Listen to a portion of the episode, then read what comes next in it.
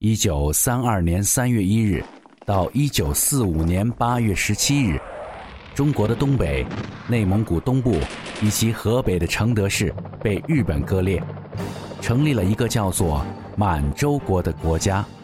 现在建设新国家，凡我国人，唯当努力迈进。南京国民政府不承认这个政权，称之为伪满洲国。但这个所谓的国家。有着自己的国歌、国旗、皇帝，甚至是军队、宗教、经济产业、语言和民族构成。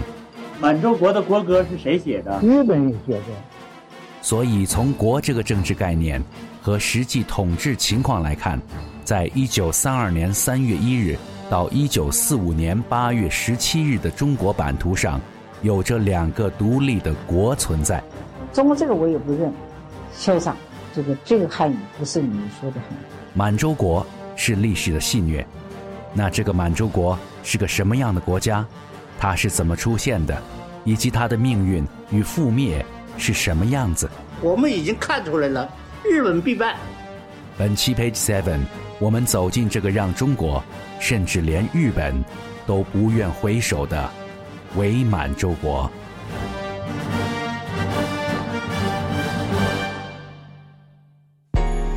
读一本书，走进一路探索。我们翻看每一页地球，这是营养听觉。Page Seven。一九二三年，日本关东大地震。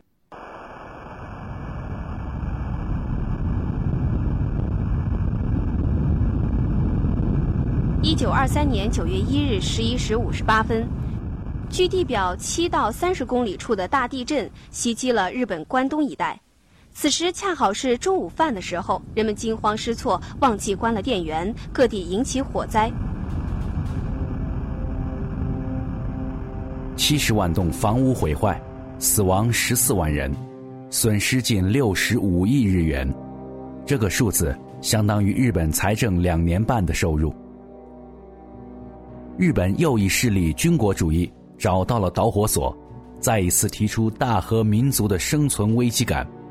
他们一直认为日本的生存空间太小了，地质结构与自然资源无法让日本持续发展，国家必须要向外扩张。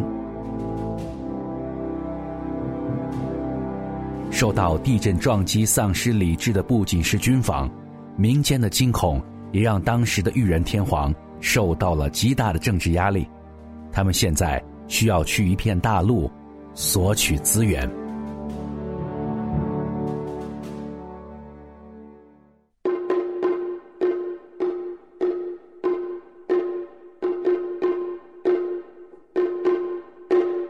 其实，早在明治维新时期，日本极右翼势力就提出了大陆政策。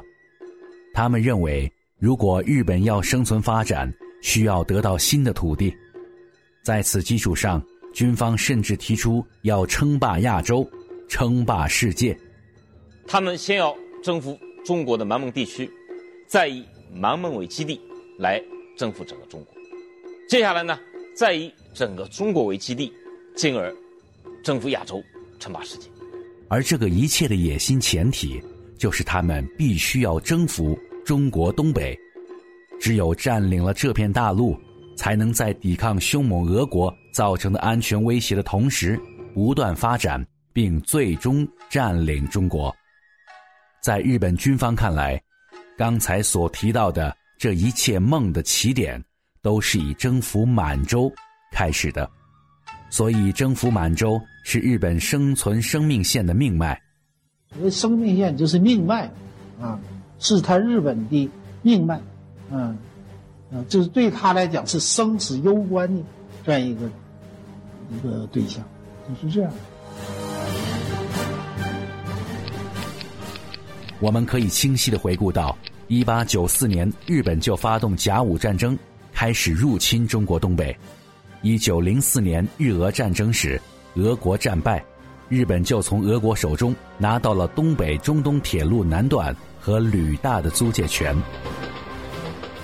渡る調査の結果、那么铁路就是势力范围，在当时的中国，铁路修到哪里啊，哪里的铁路是哪个国家势力的，那就那个地方就是势力范围。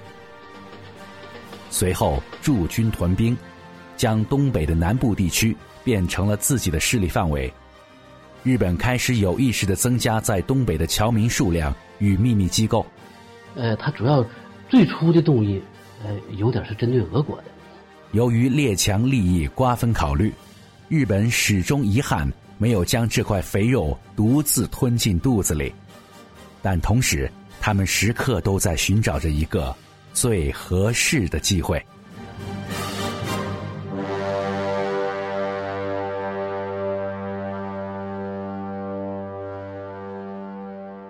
一九二三年日本关东大地震后的第四年，一九二七年。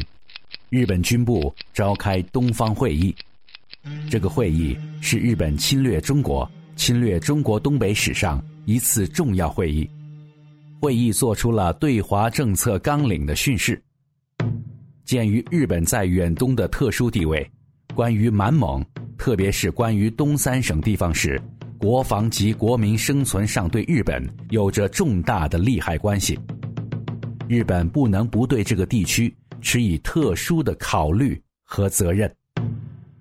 在日本参谋本部档案的微缩胶卷解密文件中，还可以读到明确注释：如果中国方面拒绝，日本应坚决使用武力实现其目标。一九二七年七月七日，东方会议的最后一天，首相田中义一将会议意见汇总写成了。帝国对满蒙的积极政策的奏章，并最终上奏日本天皇。这份奏折详尽地揭露了日本帝国主义的侵略野心和每一步侵华计划，这就是臭名昭著的田中奏折。田中奏折啊，有些人提出异议，说田中一就没有上过这样的奏折。实际上呢，田中义上没上过这样的奏折。跟整个历史来说呢，影响不大。为什么呢？第一，日本人也不否认，就这个奏折的内容，确实是出自日本人自己之手。第二呢，从历史上来看，日本对中国的侵略呢，它的步骤确实是和田中奏折里面的内容相吻合。这个奏折呢，实际上是明确的提出了。日本称霸世界的一个总目标和总计划、总步骤，所以这个东方会议啊，就标志着日本的侵华活动进入到了一个新的时期。虽然有人对这份奏折是否存在提出异议，但不可否认的是，日本军国主义的行动纲领已经出台。读一本书，走进一路探索。我们翻看每一页地球，这是营养听觉，Page Seven。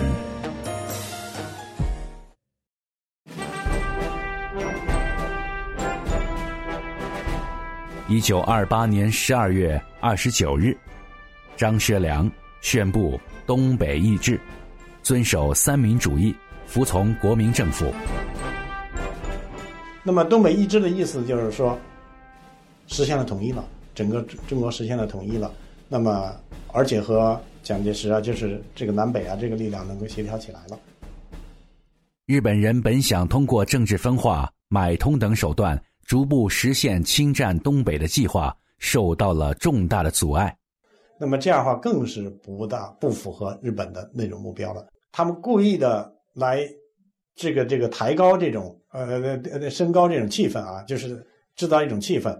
就制造了一个所谓对外就叫满蒙危机，意思就是说我们现在危很危机了，必须要把它占领，或者是必须来军队了，否则的话，我们的侨民就受当地的这种暴民的这种呃伤害了。这是制造出来的一种所谓的满蒙危机。尤其是受到少壮派法西斯分子的鼓吹，他们认为必须要快速使用武力手段，果断入侵中国东北。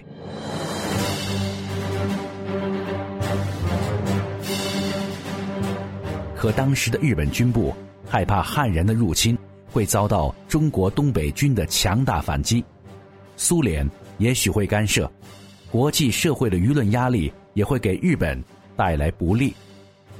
但在日本驻东北关东军看来，也许这次入侵会有胜算，他们想要先斩后奏，冒险入侵，并决定在一九三一年的九月开始行动。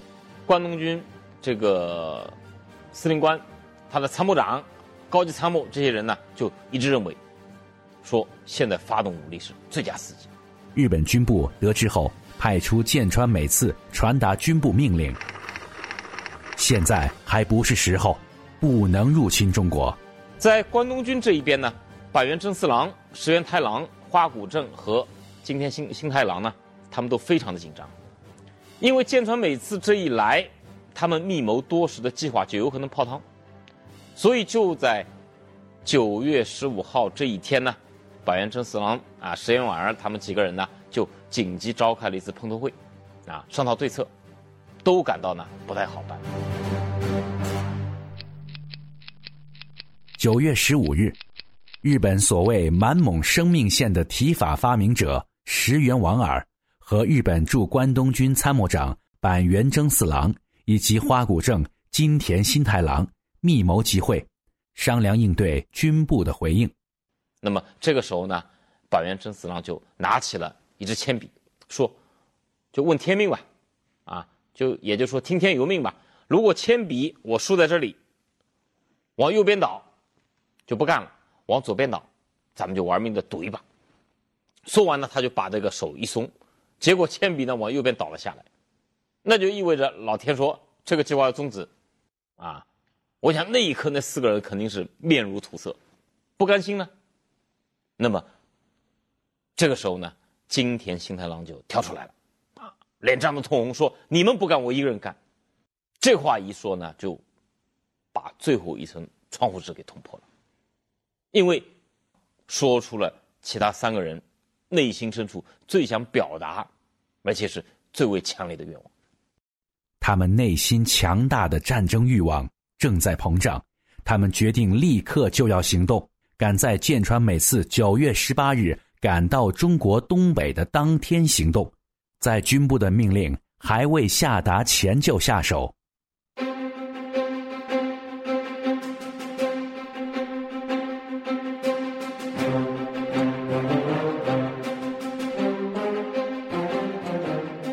一九三一年九月十八日，留在中国人心中沉痛的九一八事变，开启了日本侵华战争的序幕。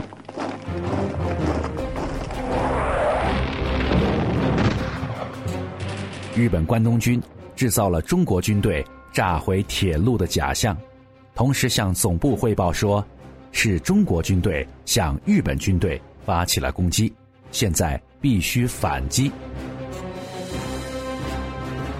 当天晚上十点二十分，日本关东军岛本大队川岛中队的河本握手就率领部下几个人装扮成了铁路巡视人员，同时呢抓了三个。中国老百姓强制他们换上东北军的军装，然后呢，把他们带到沈阳北大营南边大约八百米的这个柳条湖附近，埋下炸药，把南满铁路的一段铁轨，一段一点五米长的铁轨呢，给炸毁。面对日本人的突袭，当天夜里，张学良十次给蒋介石电报，竟然十次得到一样的回复：不得回击，让所有士兵都将武器放下。不得抵抗。当时蒋介石呢，他的立场是攘外必先安内，因为在他眼里呢，他认为中国共产党领导的红军是他的主要敌人，日本帝国主义呢是次要的敌人。正因为这样呢，蒋介石呢把东北这边火药味这么浓的情况呢放在一边不顾，自己呢指挥军队啊围剿中央革命根据地。第二点呢，他心里有幻想啊，想着能够以夷制夷。把遏制日本侵略的希望寄托在西方大国身上，蒋介石认为中国是个弱国，如果抵抗呢，可能很快就会亡国。那么出于这些想法呢，他就命令东北军方面不得抵抗。在中国军队得到不得抵抗的命令下，日本关东军按照入侵的计划，逐个攻破了中国军队营地。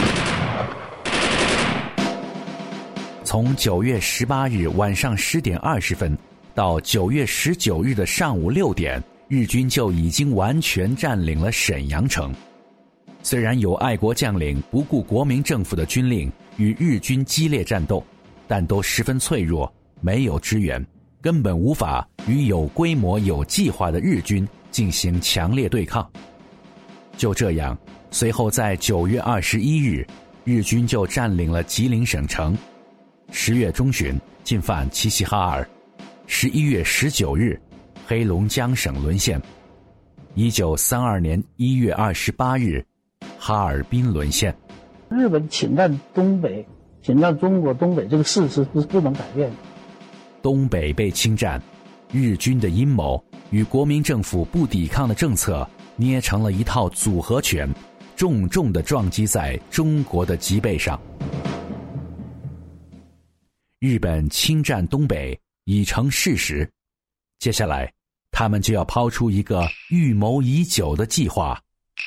这就是满洲国。